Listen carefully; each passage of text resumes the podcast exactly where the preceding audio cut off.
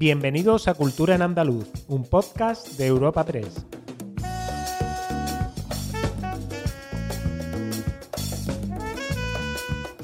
Os damos la bienvenida a una nueva entrega de Cultura en Andaluz, el podcast de Europa Press Andalucía, en el que cada semana presentamos las novedades y eventos culturales más destacadas. Soy Esther Falero y como siempre tengo a mi lado a mi compañera Ana Tatay. Bienvenida Ana. Hola Esther, ¿qué tal? ¿Qué temas traemos para hoy? Comenzaremos nuestro podcast de esta semana con la gala de los Oscars y es que la película elegida para representar a España tiene algo de andaluz. Continuaremos una semana más con los premios Grammy después de conocerse este martes las nominaciones eh, de los premios que se entregarán en Sevilla el 16 de noviembre y nos adentraremos además en el mundo de los festivales que inauguran el otoño en la región. También nos trasladaremos a Sevilla para hablar de ópera y de tablaos flamencos y cerraremos con un impresionante hallazgo arqueológico en Córdoba. Arrancamos nuestro rincón cultural esta semana con cine y es que este miércoles conocíamos que la película La Sociedad de la Nieve de Juan Antonio Bayona ha sido elegida por los académicos para representar a nuestro país en la gran gala de los Oscars que se celebra el próximo 12 de marzo. Y te preguntarás, Esther, que qué tiene que ver esto con, Exacto, eso te iba a preguntar qué tiene que ver con Andalucía. Más allá de que Bayona pues, es hijo de padres andaluces, aunque él nació en, Barcelona. Pues te cuento, parte de esta película, que está producida por Netflix, fue rodada durante tres meses en Sierra Nevada. Y, la, película va, esta producción está basada en la novela de Pablo Bierchi sobre el accidente aéreo sufrido por el equipo uruguayo de rugby en los Andes allá por el 72. Debe ser, hay unas cuantas versiones ya de precisamente del accidente del equipo chileno en los Andes, no sé cuánta, no sé qué número será, pero bueno, es Bayona, siempre, Bayona siempre, siempre promete. Exacto. Bueno, y recordar también a los oyentes, Esther, que entre los tres filmes finalistas para representar a España en la gran fiesta del cine eh, se encontraba Cerrar los ojos de Erice, que lo, trajimos en el Hablamos la semana, pasada, es verdad. Y que esta peli también está grabada en Granada, en el litoral. O sea que tenemos ahí un plato de cine. Super plato de cine junto a Almería, están ahí a la par las dos. El oriente andaluz está que se sale. Está que se sale, sí, es verdad. Pues vamos a escuchar ahora a Bayona en la rueda de prensa posterior al anuncio poder financiar una película así en español. Ya hicimos esta película antes y la tuvimos que hacer en inglés. Y llegar, y llegar a una película así donde realmente el esfuerzo de todo el equipo, que es inmenso, el inmenso equipo y el inmenso el esfuerzo.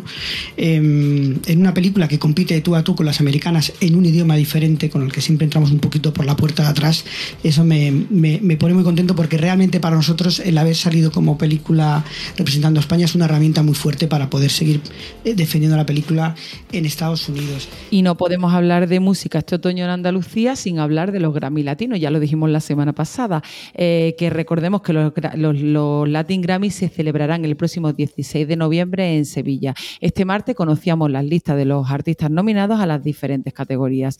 En este listado los nombres que más se repiten y además en las principales categorías son los de las colombianas Shakira y Carol G, que parten como favoritas, pero también hay mucha presencia andaluza, eh, ya que Manuel Carrasco y Vanessa Martí compiten al mejor álbum pop vocal tradicional por Corazón y Flecha y Placeres y Pecados respectivamente. Y otro andaluz que cuenta con nominaciones a los Grammy, bueno, andaluz madrileño, pero muy andaluz, es eh, Alejandro Sanz, eh, que vuelve a estar presente en los Grammy, ya dijimos en la semana pasada justo que era el, artista español con más Grammy, tiene un total de 24 y además de él también hablamos la semana que viene, por, eh, perdón, la semana pasada, por la investidura como doctor, honoris causa de la Universidad de, Cádiz. Es un asidual de nuestro, es un asiduo de nuestro podcast. en este caso, eh, en este año, en esta edición 2023, opta al galardón a grabación del año y junto a Camilo a canción del año por NASA. O sea, que se va a plantar con 26 Grammy como... Puede ser, puede ser, y seguirá, siendo, seguirá ostentando el podium de, de, ganador de Grammy latinos.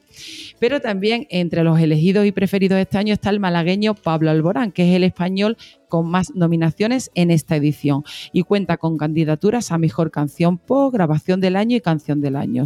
Además, opta a otra gran categoría que nos presenta la artista Rosalía, que también invita a disfrutar de los primeros Grammy en España que se celebran, insistimos, en Sevilla. Este año los Latin Grammys se celebrarán en mi país, así que me hace mucha ilusión deciros que os acogeremos a todos con mucho amor y sin más dilación los nominados a álbum del año son... La cuarta hoja, Paula Alborán. A ciegas, Paula Arenas. De adentro para afuera, Camilo. Décimo cuarto de Andrés Cepeda. Vida cotidiana de Juanes. Mañana será bonito, Carol G. De todas las flores, Natalia Lafourcade. Play, Ricky Martin. EADA 9223 de Fito Páez. Escalona nunca se había grabado así de Carlos Guido. Bueno, Esther, y en este episodio pues vamos a volver a traer a un viejo amigo de cultura en andaluz, como son los festivales. Eh, que nos gusta un festival. mayo y junio nuestro podcast estuvo muy centrado en, los festivales de verano y ahora, pues como no podía ser de otra manera, vamos a hablar de la oferta de, para el otoño, que también es muy amplia y no está centrada, ojo, solo en la música. Vamos a comenzar en Sevilla, que del 5 al 16 de octubre se va a adentrar en un limbo escénico gracias a una nueva edición del Festival de Artes Escénicas de Sevilla, que todos conocemos como FEST. Durante 13 días los escenarios de la ciudad van a compartir con el público propuestas artísticas muy variadas, de las que nos va a contar un poquito más el director del FES, José María Roca. Las salas Viento Sur, La Fundición, TNT, Sala Cero y Platea Odeón han programado en esta nueva edición 35 funciones de 21 compañías. Cualquier manifestación de artes escénicas se hace presente en el FES, comedia, cabaret, vanguardias, teatro social, teatro en femenino, con el objeto de atender a la diversidad de público que hemos creado en estos años. Cuatro estrenos absolutos y un sinfín de espectáculos no vistos en Sevilla componen esta fiesta de la escena. Bueno, y entre los eventos festivaleros de, la región también queremos hacer una mención especial al Festical, que es un acto con el que el Centro Andaluz de las Letras va a celebrar este viernes su 25 aniversario en los Baños del Carmen en Málaga.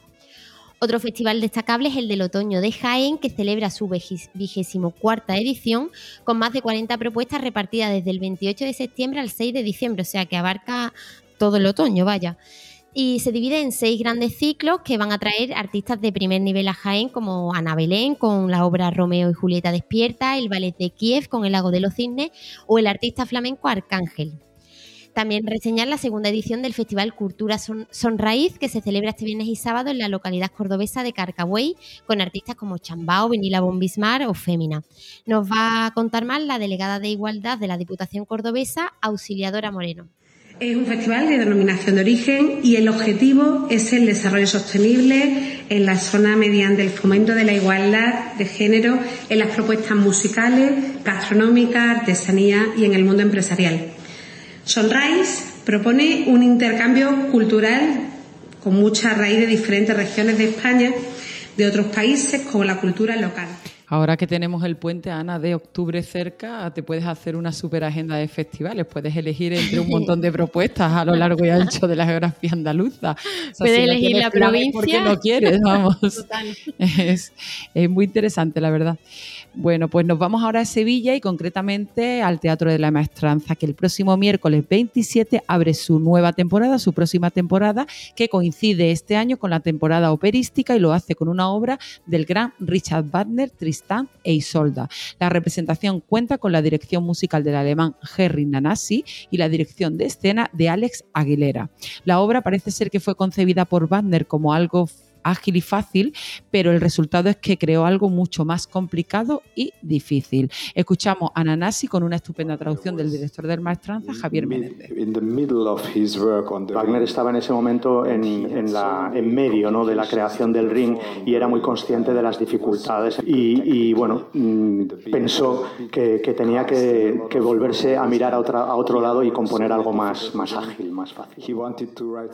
Sobre esta sencillez en la obra que pretendía Wagner nos cuenta también un poco más Javier Menéndez, quien la califica como una obra apoteósica del repertorio operístico. Esa necesidad de abandonar ese gran reto que es eh, componer el, anillo, lo que sería el futuro anillo del nivel Nibelungo. Cuando él compone Tristán lo hace sin mayores ambiciones. En realidad eh, pretende hacer una obra un poco más ligera y, pretende hacer una obra más programable, ¿no? Una obra más sencilla de programar. Y bueno, pues se mete a hacer Tristán sin grandísimas pretensiones. Siempre se dice que muchas de las obras de arte salen de las inspiraciones más modestas, ¿no? En este caso, yo creo que nos enfrentamos a una obra que es un hito. Seguimos en Sevilla, donde este martes se reunían 10 tablaos flamencos de la ciudad para crear Tablas, que es la Asociación de Tablaos de Flamenco de Sevilla. El objetivo de esta asociación es mejorar el posicionamiento de la ciudad en el gran mercado del flamenco de España, disputándose el puesto de capital de este arte pues, con ciudades como son Madrid, Barcelona o Jerez. Muy curioso lo de que se dispute el puesto con Madrid como ciudad del flamenco, ¿no? Sí, incluso con o Barcelona, incluso más. Pues los tablaos flamencos en, Sevilla, Esther, según los datos de, esta asociación, el conjunto de los tablaos tiene una capacidad productiva de aproximadamente 1,5 millones de turistas al año. Para que te haga una idea de, las dimensiones de estas cifras, a Sevilla vinieron 3,2 millones de turistas en 2019, o sea que es una cifra muy importante. Muy alta, muy importante, sí. De los fines de la asociación nos va a contar eh, más su director, que es Kurt Krosch, quien también dirige el Museo del Baile Flamenco. La creación de una asociación mm, tiene tres objetivos. De un lado, rentabilizar más nuestra economía, dar más seguridad a los profesionales artistas que actúan y crear una imagen de Sevilla superior al que tiene ahora como ciudad flamenco, sino como ciudad cuna mundial del flamenco.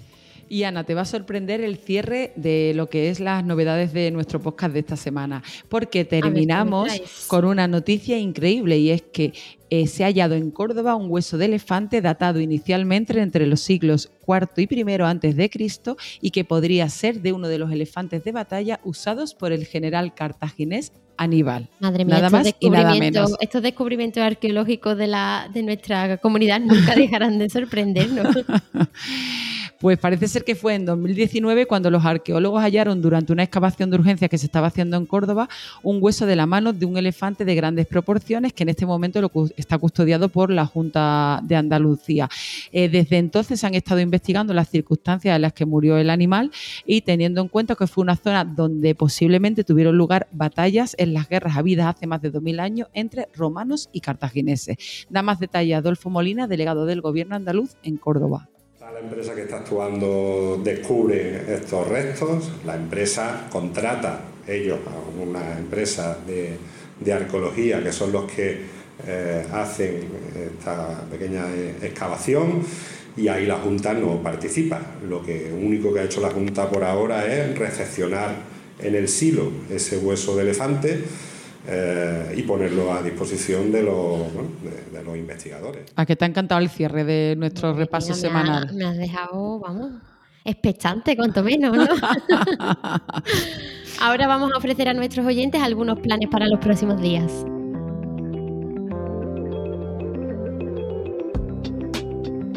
Agenda semanal de Cultura en Andaluz.